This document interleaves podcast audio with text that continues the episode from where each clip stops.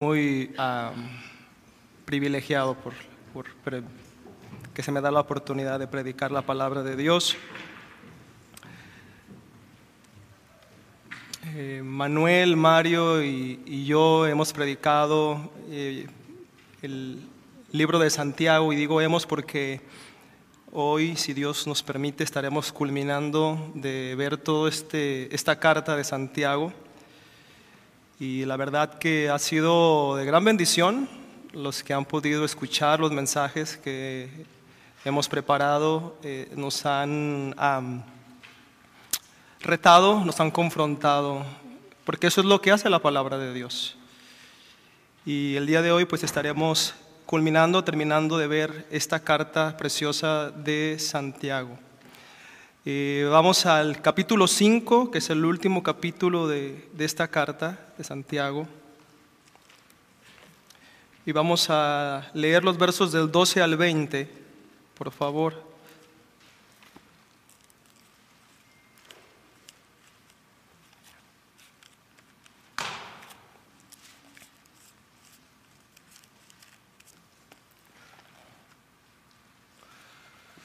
Santiago capítulo 5, versículos del 12 al 20.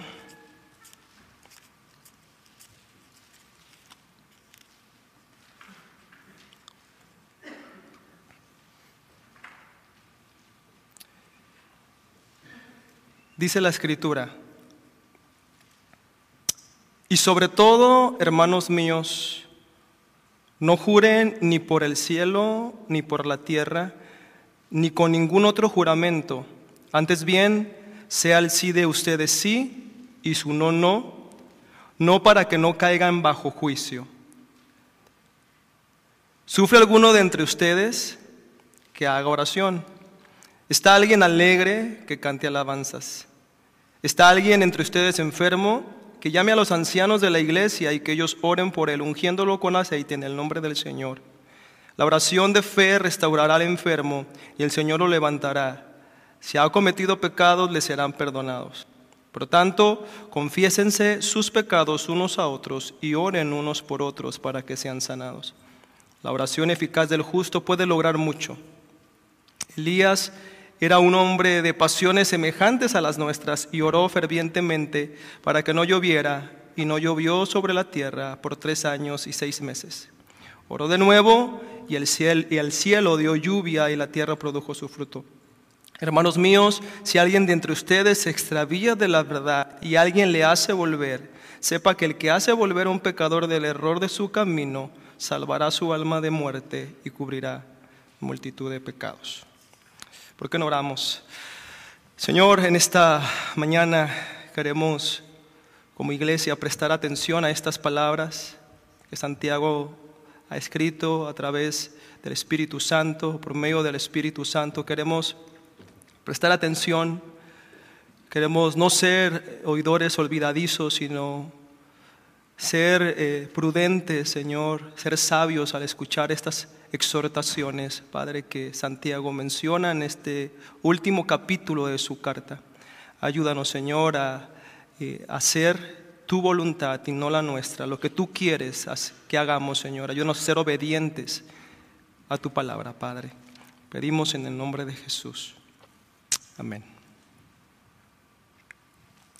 El título del sermón es Tres exhortaciones para no ser condenados. ¿Usted es de los que acostumbra a escribir sus recordatorios? En tantas cosas que nos ocupamos, es necesario muchas veces escribir recordatorios para no olvidarnos de ellos. Muchos usan sus celulares, tal vez lo hagan eh, en una agenda o simplemente poner una nota en un lugar visible. Lo que debemos tomar en cuenta, hermanos, es que si ese recordatorio lo escribimos o lo ponemos en nuestro calendario es porque es algo importante y algo que nos interesa. Por lo regular, lo que ocupamos recordar son eventos o fechas importantes, reuniones o cosas qué hacer o tal vez qué comprar. Pero me imagino que si tuviéramos acudir a alguna cita o reunión tan importante, por ejemplo, ir a alguna corte para ser parte del jurado de algún caso criminal, le aseguro que podríamos que pondríamos mucha atención y no dejaríamos que se nos pasara esa cita, porque de nosotros dependería mucho el resultado de la condena de esa persona. Santiago, hermanos, en este capítulo 5, que es el último capítulo que escribe esta carta, preciosa carta, termina dando tres exhortaciones a todos los creyentes a los que estaba escribiendo. Y estas exhortaciones son tan importantes, hermanos, porque implican el no ser condenado si es que no se llevan a cabo. Con la finalidad de que sus lectores prestaran atención a estas exhortaciones, Santiago culmina de escribir esta carta mencionando aspectos muy importantes a considerar. Y esto es lo que vamos a ver a continuación. Veremos este sermón en tres partes, porque como ya lo mencioné, son tres exhortaciones para no ser condenados. Santiago quiere enfatizar en estas tres exhortaciones al final de su carta. Número uno, una exhortación contra los juramentos en el verso 12. Número dos, una exhortación para orar en toda situación de los versos 13 al 18. Veremos la, la, conveniencia de la oración en el versículo 13, la eficacia de la oración en los versículos del 14 al 16 y veremos un ejemplo de la eficacia de la, de la oración en los versículos 17 y 18. Y por último, como la última exhortación, veremos una exhortación a la compasión en los versículos del 19 al 20. Vayamos a ver la primera exhortación para no ser condenados, hermanos. Número uno, exhortación contra los juramentos. Releamos el verso 12, por favor. Dice la escritura, y sobre todo, hermanos míos, no juren ni por el cielo, ni por la tierra, ni con ningún otro juramento. Antes bien, sea el sí de ustedes sí y su no no, para que no caigan bajo juicio.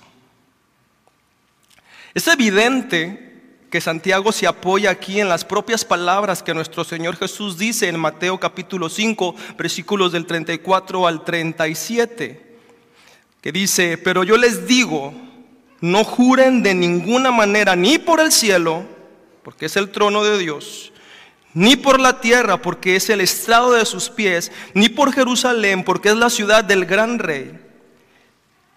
Ni jurarás por tu cabeza, porque no puedes hacer blanco, negro, ni un solo cabello.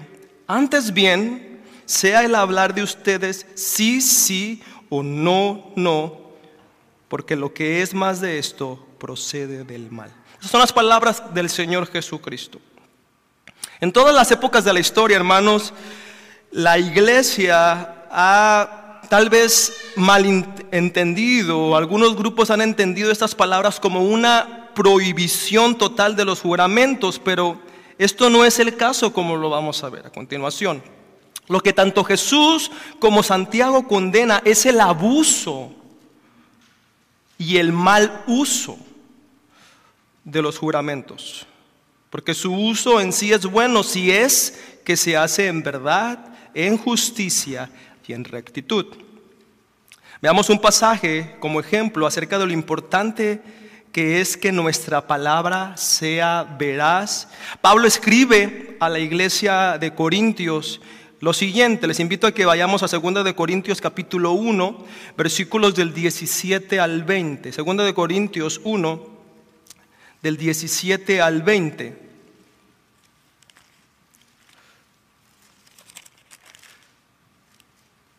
Veamos esta cita.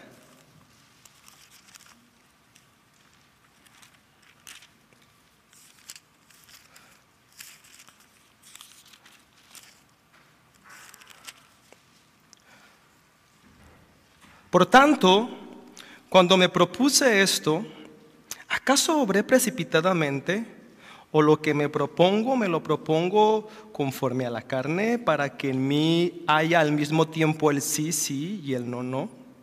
Pero como Dios es fiel, nuestra palabra a ustedes no es sí y no, porque el Hijo de Dios, Cristo Jesús, que fue predicado entre ustedes por nosotros, por mí, Silvano y Timoteo, no fue, no fue sí y no, sino que ha sido sí en él.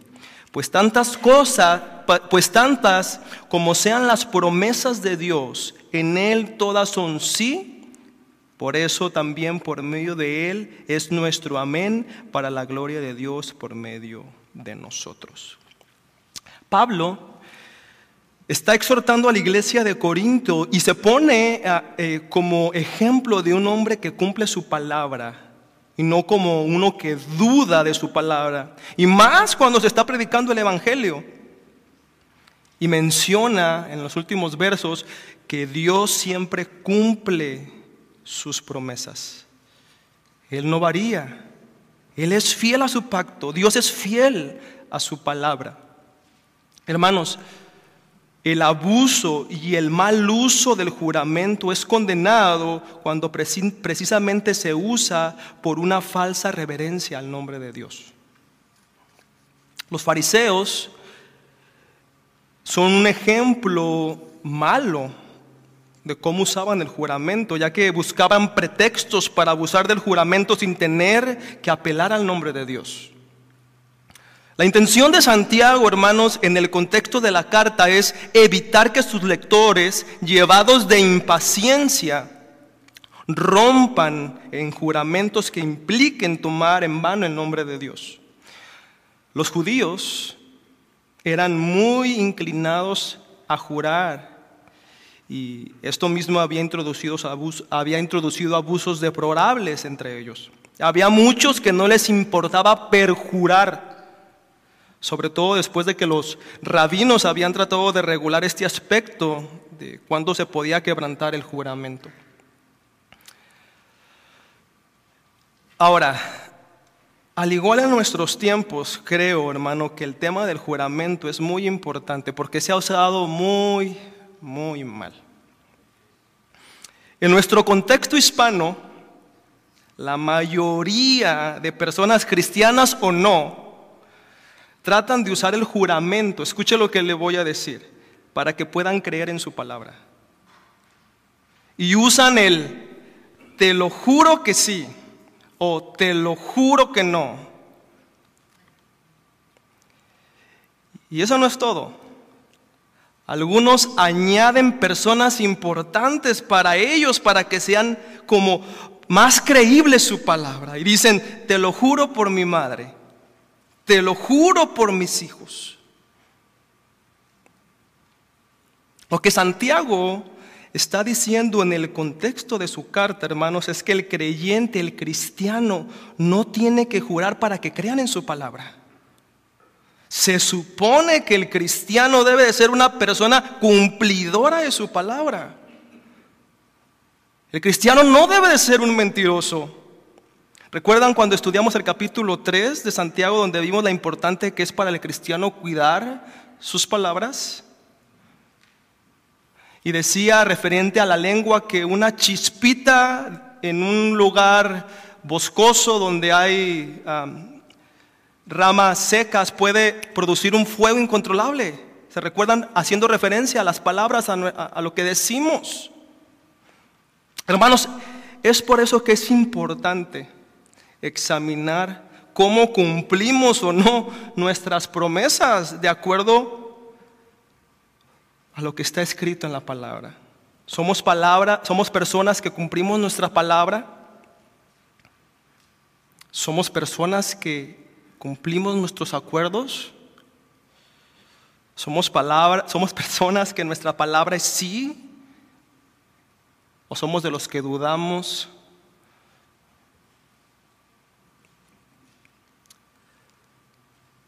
Si no, hermano, estamos cumpliendo con esto,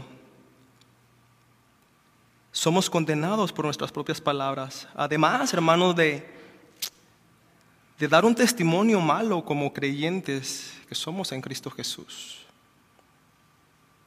Qué mal es decir que alguien es cristiano, pero lo conocen como una persona que no cumple su palabra. Qué malo es escuchar que alguien es creyente, pero que queda mal con lo que dice. Para el cristiano, hermanos, su sí debe de ser sí y su no debe de ser no. Eso es lo que Santiago está diciendo en este, en este verso 12. Como cristianos, hermanos, no debemos de jurar para que nos crean. Debemos de ser personas confiables, que nuestra palabra se cumpla. Es precisamente porque muchos no cumplen su palabra que usan el juramento como una excusa para poder ser creíbles, pero en realidad en su corazón solo hay engaño, solo hay mentira. El cristiano debe de ser una persona confiable, creíble, una persona justa, una persona cumplidora de su palabra. De lo contrario, sus palabras y sus acciones lo estarán llevando a ser un mentiroso. Y los mentirosos, los difamadores, los estafadores y todos los que se incluyan en este rango de estos, de estos aspectos, hermano, son condenados. Mira lo que dice Primera de Corintios 6, 9 y 10.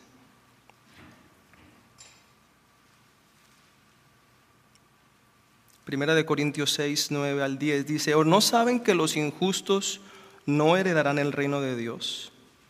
No se dejen engañar, ni los inmorales, ni los idólatras, ni los adúlteros, ni los afeminados, ni los homosexuales, ni los ladrones, ni los ávaros, ni los borrachos, ni los difamadores, ni los estafadores heredarán el reino de Dios.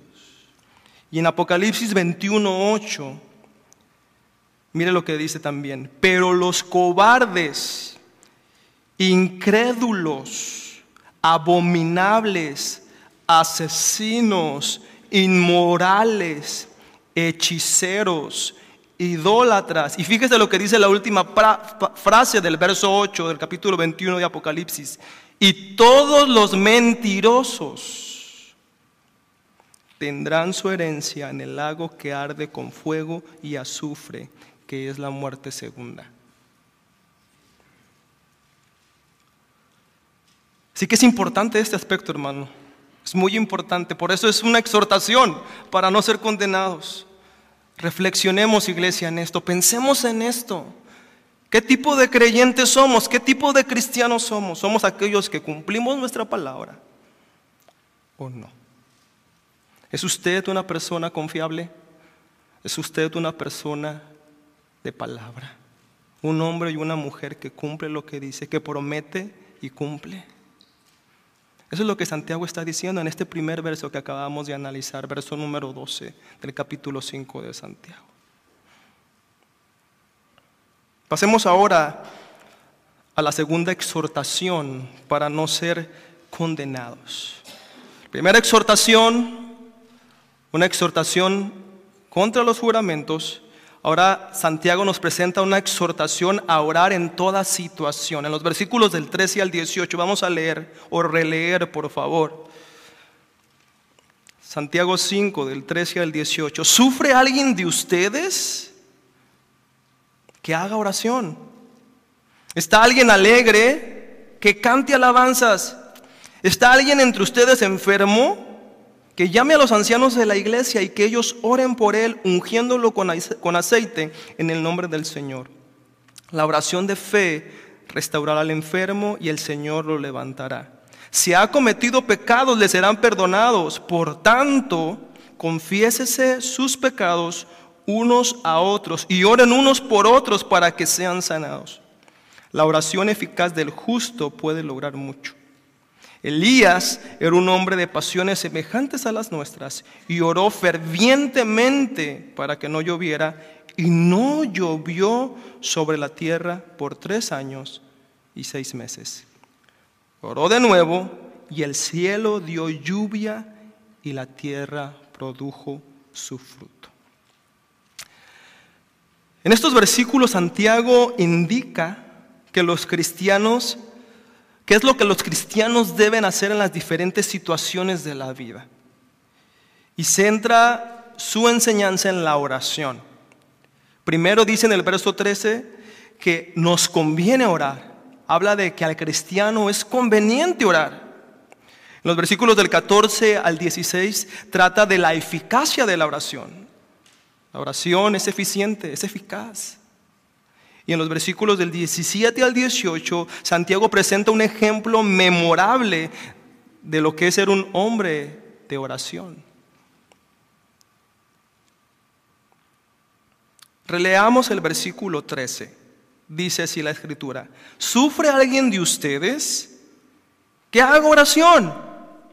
¿Está alguien alegre? Que cante alabanzas. Santiago en estos versos menciona una serie de preguntas y respuestas donde contrasta la situación de alguien que se siente afligido por algún mal comparándolo con el que está alegre. Ahora, Santiago les dice a sus lectores qué hacer de acuerdo a sus diferentes circunstancias. Primero menciona la oración de súplica cuando alguien está sufriendo. Y dice, ¿sufre, a, ¿sufre alguien de ustedes? ¿Cuál es la respuesta? Que haga oración. ¿Sufre alguien de ustedes? Que haga oración.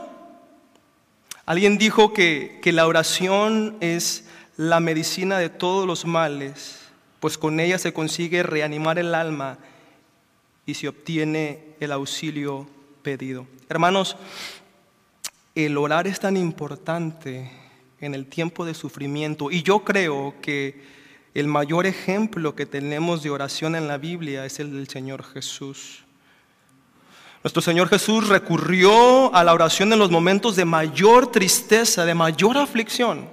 ¿Se recuerdan el pasaje de Mateo 26, versículos del 36 al 39, donde el Señor va a orar al Getsemaní?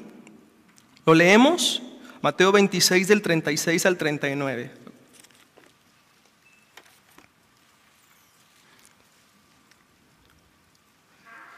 Entonces Jesús llegó con ellos a un lugar que se llama Getsemaní y dijo a sus discípulos, siéntense aquí mientras yo voy allá y oro. Y tomando con él a Pedro y a los dos hijos de Zebedeo, comenzó a entristecerse y a angustiarse. Fíjese cómo dice aquí, ¿eh? lo que estaba sintiendo Jesús en esos momentos. Entonces les dijo, mi alma está muy afligida hasta el punto de la muerte. Quédense aquí y velen junto a mí. Y adelantándose un poco, cayó sobre su rostro, orando y diciendo, Padre mío, si es posible que pase de mí esta copa, pero no sea como yo quiero, sino como tú quieras. Efectivamente, hermanos, a una persona que sufre le ronda la depresión, la tristeza, el pesimismo, claro, con todas sus fatales consecuencias. Pero hermanos, es la oración la que nos pone en comunicación con nuestro Padre Celestial. En Dios, hermanos, se halla la fuente de todos los bienes. La, bondad de Dios, hermano, es muy grande. Dios es bueno. Y esto no es una frase ah, meramente sin importancia. Esto es una realidad. Dios es bueno. La bondad de Dios es grande, hermanos. Él provee ayuda para sus hijos. ¿Se recuerdan lo que dijo Santiago en el capítulo 1, versículo 17? Dice, toda buena dádiva y todo don perfecto viene de lo alto, desciende del Padre de las luces, con el cual no hay cambio ni sombra de variación.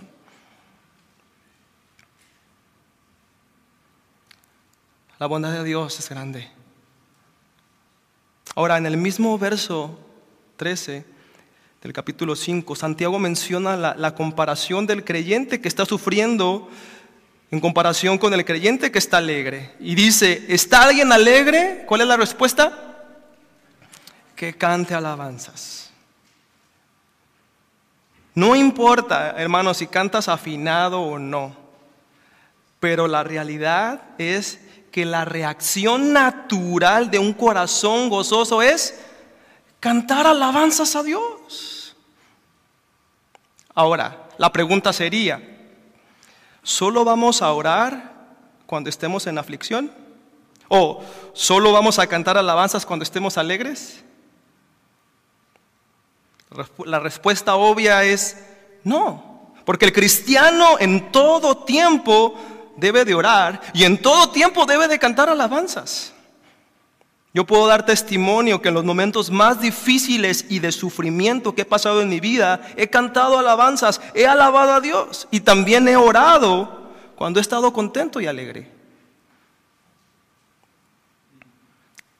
Nuestro estado de ánimo no, no nos dicta qué hacer.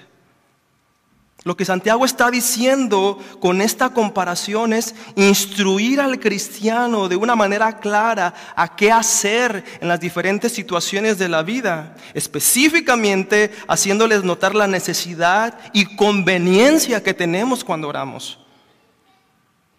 Hermano, nos conviene orar.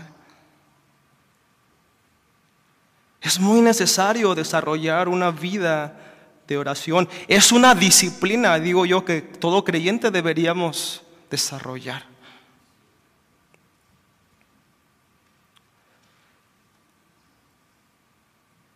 Los grupos de hogar fortalecen nuestra comunión, pero también es ahí en donde oramos los unos por los otros, por las necesidades. El jueves tuvimos un precioso tiempo en la casa de nuestros hermanos Villapuda donde oramos, donde leemos la palabra, y eso es bueno. Nos conviene, hermano. Lo necesitamos como iglesia. Leamos ahora los siguientes versículos donde Santiago habla de, un caso en que se pone de manifiesto la eficacia de la oración. Los versículos del 14 al 16. Vamos a... Voy a releer desde el 13. ¿Está alguien entre ustedes enfermo que llame a los ancianos de la iglesia y que ellos oren por él, ungiéndolo con aceite en el nombre del Señor? La oración de fe restaurará al enfermo y el Señor lo, lo, levantará. Si ha cometido pecados, le serán perdonados. Por tanto, confiésese sus pecados unos a otros y oren unos por otros para que sean sanados. La oración eficaz del justo puede lograr mucho. Estos versos, hermanos, pueden, pueden ser difíciles de entender cuando no se estudian a profundidad. Digo esto porque Muchos han usado este tipo de versos para asegurar que cualquier persona puede ser sanada de una manera donde solamente el, enfermo debe llamar a los ancianos de la iglesia. Ellos ah, van a orar por él, van a poner sus manos sobre él, van a ungirlo con aceite y el enfermo será sanado. La realidad es que esto no es así. Ahora, con esto no estoy diciendo que Dios no puede sanar al enfermo. Dios puede sanar al que Él quiere, pero no de una manera ritual como aquí se menciona. Ahorita lo vamos a ver con más detalle. Para entender bien este versículo, primero que nada tenemos que investigar bien qué quiere decir la palabra enfermedad. La, la palabra enfermedad que aparece en todas las cartas del Nuevo Testamento, por definición del texto original, se refiere o se traduce como una debilidad espiritual. Por lo tanto, Santiago alude aquí a los que están tan debilitados por su sufrimiento que los ancianos de la iglesia deben acudir para fortalecer, apoyar y orar. En otras palabras, es como si Santiago dijera, no hagan llamar al médico, sino a los ancianos, pues el primer cuidado de una persona que está en debilidad debe de ser por los ancianos de la iglesia. Ahora, Vemos también en este verso cómo se nos presenta, en estos versos que leímos, cómo se nos presentan la, la, acción conjunta de la oración y del aceite, el ungirlo con aceite en el verso 14. Dice que llame a los ancianos de la iglesia y que ellos oren por él, ungiéndolo con aceite en el nombre del Señor. Ahora, la unción con aceite se puede ver en la Biblia de dos maneras. Número uno, literalmente frotándole con aceite, que es una referencia posible al ungimiento ceremonial del Antiguo Testamento. Y también es posible que Santiago tenga en mente un tratamiento médico que se daba a los creyentes que quedaban bastante heridos como resultado de la persecución. Recuerde que Santiago está escribiendo a cristianos exiliados que se habían ido, que, habían sido, que estaban siendo perseguidos. No, no perdamos en cuenta el contexto de la carta. En la antigüedad eh, era conocida la virtud terapéutica del oleo, sobre todo en los países cálidos, en donde ayuda a desengrasar y a regularizar la transpiración y también a limpiar y suavizar la piel. Los judíos tenían en gran aprecio el oleo como remedio contra las enfermedades. Es por eso que el aceite viene como de acuerdo a un contexto cultural del tiempo de la Biblia. El pastor MacArthur dice lo siguiente, conviene interpretar el ungimiento en un sentido metafórico que representa el ministerio de ánimo, consuelo y fortalecimiento que los ancianos realizan a favor del creyente que sufre. Así que si había una persona con algún tipo de debilidad en la iglesia, ¿qué pasaba?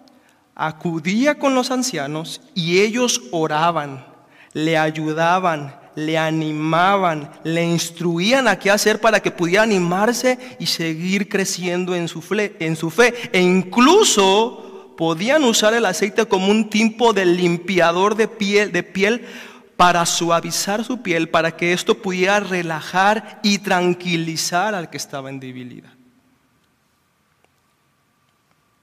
Por el contexto del pasaje es muy probable que es a lo que se está refiriendo Santiago en este verso. Tengamos cuidado, hermanos, ¿verdad? De, las funciones que en otros lugares se realizan con respecto al aceite. Ahora el verso 15 dice, la oración de fe restaurará al enfermo y el Señor lo levantará. Si ha cometido pecados, le serán perdonados. Como puede verse aquí, Santiago atribuye la recuperación física y espiritual del enfermo no al aceite, sino a la fe de los que oran sobre el enfermo pero no en el sentido, pero en el sentido más bien de que será librado del sufrimiento. La, frase que aparece, y si han cometido pecados, serán perdonados. Esa frase no se refiere en sí por los ancianos. ¿Quién es el único que perdona pecados? Dios. Dios es el único que perdona pecados. El hecho de que la persona estaba pasando por un momento de sufrimiento y de debilidad y que esta persona solicitara la presencia de los ancianos implica que tenía un corazón contrito, arrepentido y esa era parte de su ministración por parte de los ancianos donde incluía la confesión de sus pecados a Dios. La confesión supone la convicción de pecados, especialmente cuando la persona está sufriendo a tal magnitud que ese sufrimiento lo lleva a padecer algún tipo de dolor o enfermedad. Mira lo que dice el siguiente salmo, el Salmo 38.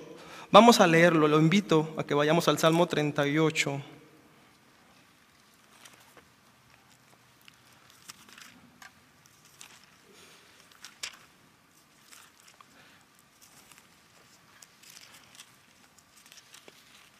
Los versos, los diez primeros versos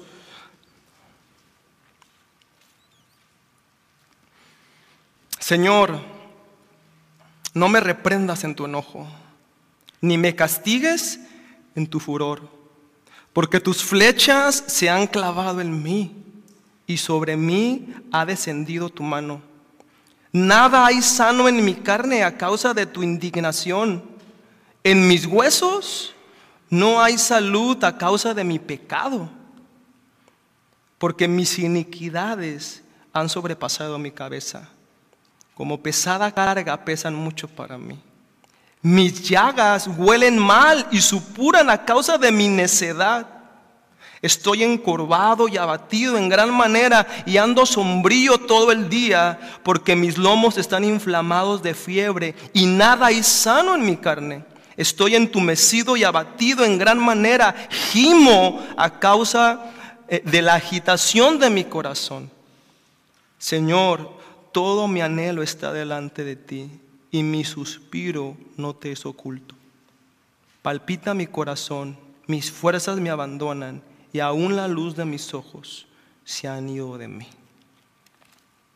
La condición del salmista, hermanos, era tan grave por su pecado que describe él que le había afectado físicamente a tal grado.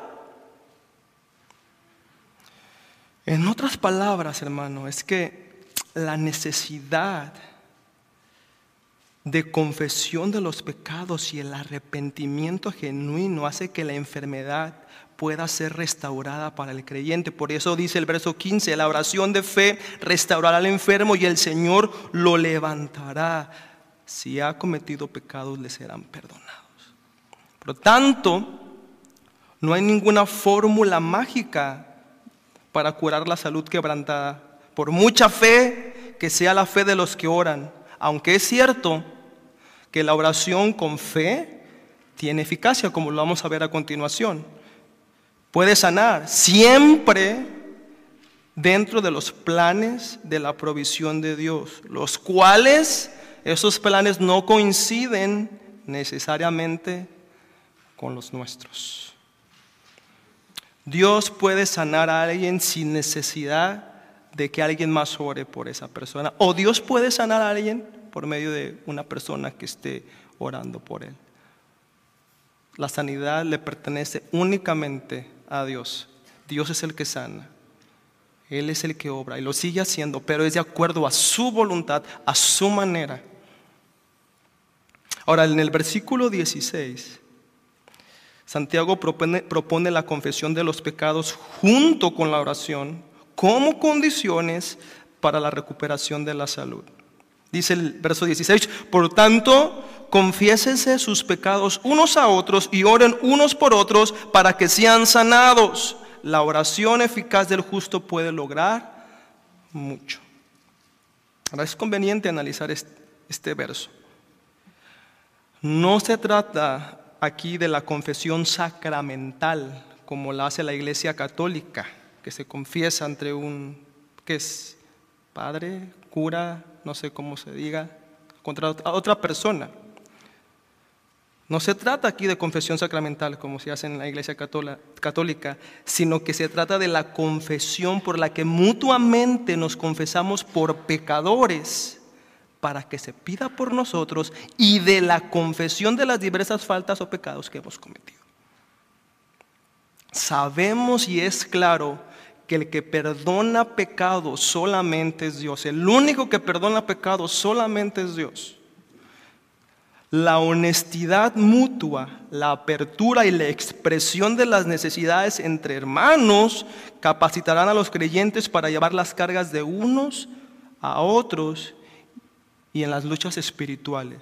Mire, en el retiro de varones que tuvimos, aprovecho para hacer un anuncio aquí, si usted no asistió este año, le invito para que el próximo año varón vaya a la reunión de varones, al, al retiro de varones. Fue algo muy, muy bonito. Pero en el retiro de varones que tuvimos la semana pasada, en alguno de los estudios, estuvimos viendo la importancia de no estar solos como hombres. Miramos la importancia de rendirnos cuentas los unos a los otros, de estar al pendiente de las necesidades de nuestros hermanos, de conocernos, de orar juntos, de leer la Biblia juntos. Esto es necesario. Esto es algo muy importante que debemos hacer, hermanos. No debemos permanecer solos, debemos siempre buscar a alguien. No debemos estar separados de la iglesia local, hermano. Eso es un error. Al contrario, la iglesia local debe de ser esa ayuda para el, creyente, el cristiano que está en momentos difíciles de sufrimiento. ¿Se recuerdan lo que dice Hebreos 10:25? No dejándonos de congregar, como algunos tienen por costumbre, sino exhortándonos unos a otros y mucho más al ver que el día se acerca. Nos necesitamos los unos a los otros. El cuerpo de Cristo, hermano, se necesita. Por eso también lo invitamos para que forme parte de un grupo de hogar. Así que en este sentido, hermano, lo que Santiago trata de decir en este verso es la necesidad de estar confesando nuestras situaciones los unos a los otros, nuestras debilidades. Eso es a lo que se refiere. acercarse a un hermano y decirle, mi hermano, necesito que ores por mí, no me siento bien, estoy pasando por esta situación. Mira, eso es lo que estoy pasando. lo, necesitamos, es parte de llevar las cargas los unos a los otros. La última parte del versículo 16 dice algo muy sobresaliente. Dice, la oración eficaz del justo puede lograr mucho. O como dice el texto original, mucha fuerza tiene la oración de un justo reactivada. En este caso no cabe duda que la reactivación de dicha oración con la que resulta tan eficaz se debe al fervor de la fe del que está orando. Les voy a contar una ilustración. Un pastor visitaba a una anciana que era miembro de su congregación. Dicha anciana había estado inválida durante mucho tiempo. Lamento mucho haber llegado a esa hora, le dijo, pero he tenido que recorrer todo el pueblo antes de venir, le dijo el pastor. Yo también, señor pastor, acabo de recorrer todo el pueblo, dijo la anciana. ¿Cómo es posible? Usted no puede moverse de la cama Ah, contestó la viejecita, mi alma no está atada a la cama, así que todos los días recorro el pueblo con mis oraciones sin moverme de aquí. Hermanos, la oración es eficaz y puede lograr muchas cosas.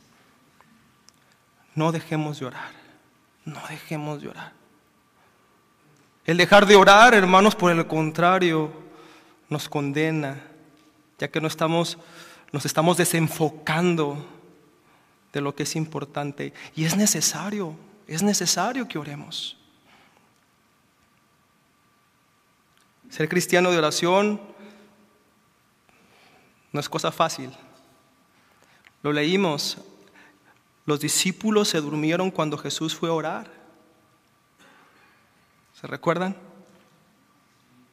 Por lo tanto, hermanos, la disciplina de oración es algo que el creyente desarrolla, que procura.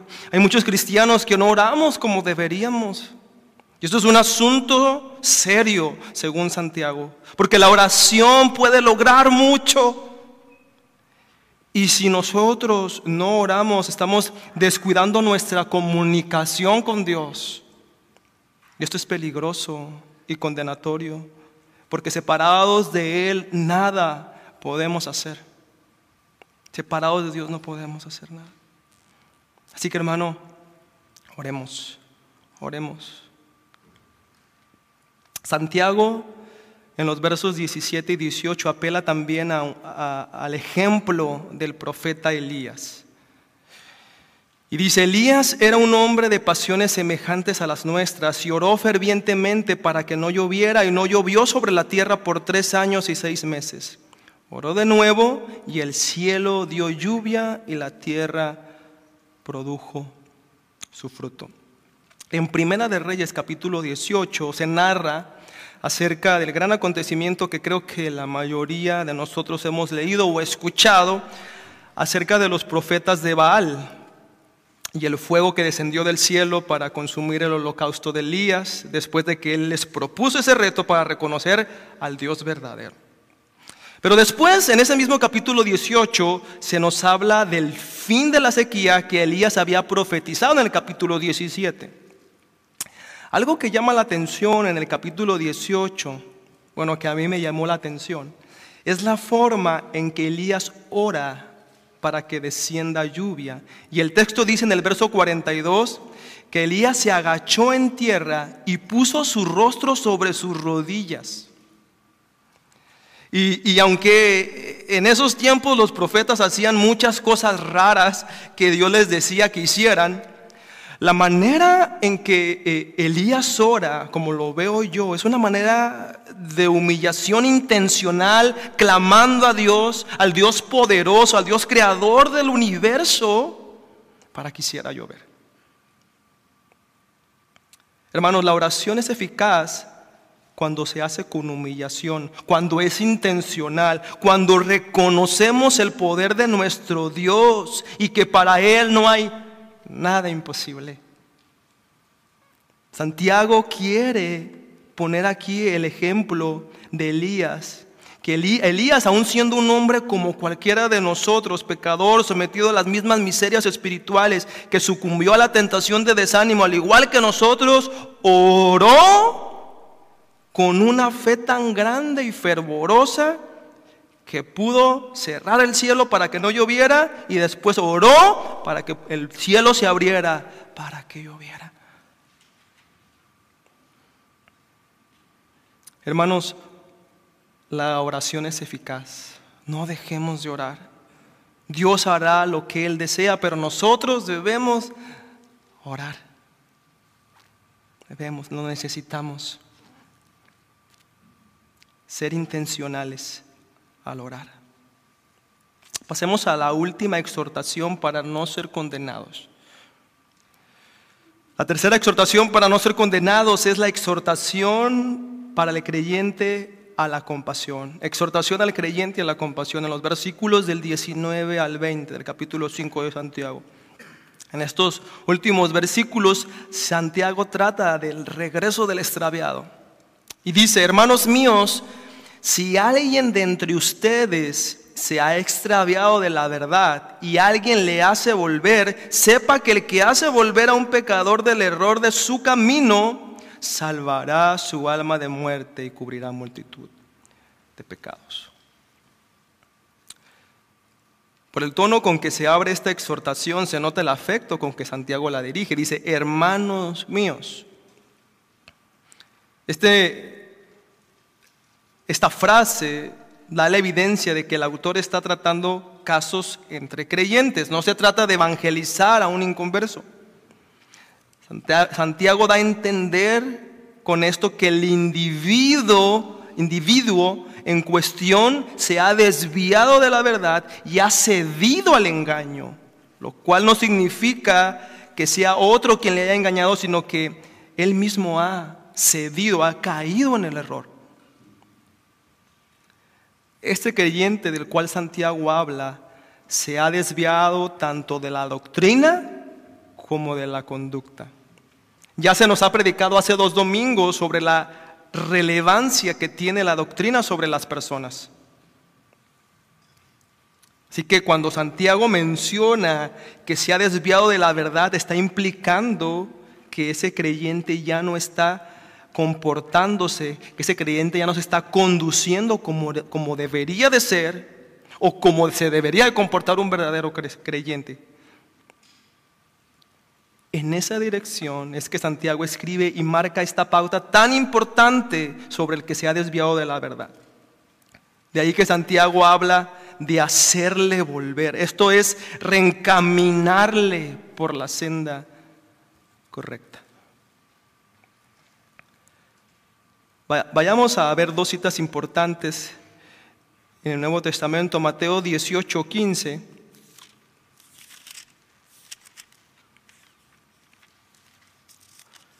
dice la escritura, si tu hermano peca, ve y repréndele a solas. Si te escucha, has ganado a tu hermano. Ahora vayamos a Gálatas capítulo 6,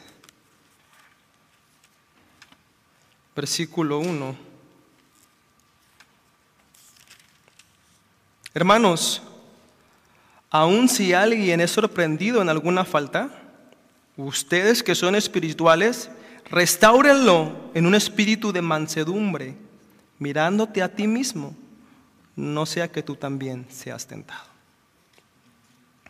Santiago tiene gran interés y compasión para ese hermano que se ha desviado de la verdad. Y no es para menos, hermano, la importancia de esto, ya que Santiago quiere que sus lectores recuerden lo que dice Proverbios 10:12.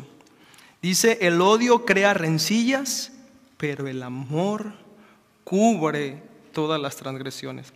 Para Santiago, el amor y la compasión es tan importante al ayudar al creyente que se ha desviado de la verdad. El amor y la compasión, hermanos, que se muestra a ese hermano cristiano que se ha desviado, es vital, ya que está en peligro. Y por eso se le tiene que exhortar, se le tiene que animar para que regrese a la verdad. Esto se debe de hacer en base al amor y a la compasión que tenemos por los hermanos perdidos que se han extraviado de la verdad. Y la última parte del verso 20 es muy importante y dice, quien quiera que haga a volver de su extravío al pecador, le salvará de la muerte y cubrirá muchos pecados. Santiago, Santiago usa el verbo convertir aquí. Y lo que quiere decir parafraseando, es que quien quiera que como instrumento de Dios haga volver al buen camino a un hermano extraviado, le salvará de la muerte. Santiago tiene aquí en mente la importancia de influir en un creyente extraviado de la verdad, tanto que otro creyente puede ayudarle a regresar nuevamente al camino. Hermanos, los que se desvían de la sana doctrina van a manifestar un estilo de vida equivocado que no se conforma a los principios bíblicos. Por eso es que dice el texto, salvará de la muerte un alma. Una persona que se aparta de la verdad pone su alma en peligro de perdición. Por eso es que esta exhortación por compasión puede ser condenatoria si no se hace. La muerte que se considera aquí no es la física, sino la eterna, aquella separación eterna de Dios que incluye el castigo eterno en el infierno. Por lo tanto, los cristianos, los creyentes deben buscar con mucha solicitud a esas personas que se han desviado porque corren el peligro de perderse. Mire lo que dice el, el Salmo 5.10.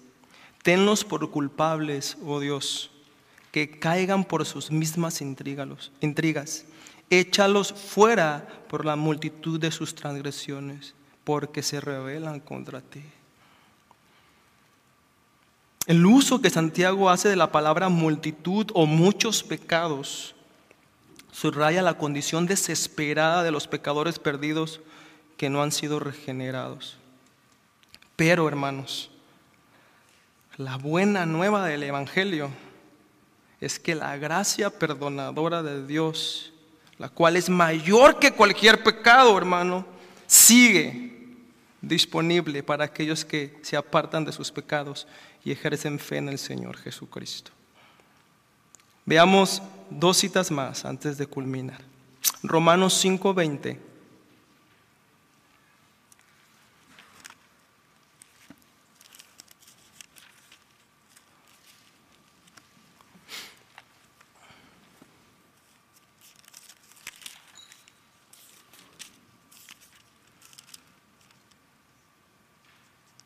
La ley se introdujo para que abundara la transgresión, pero donde el pecado abundó, sobreabundó la gracia. Ahora vayamos a Efesios capítulo 2, versículos 8 y 9.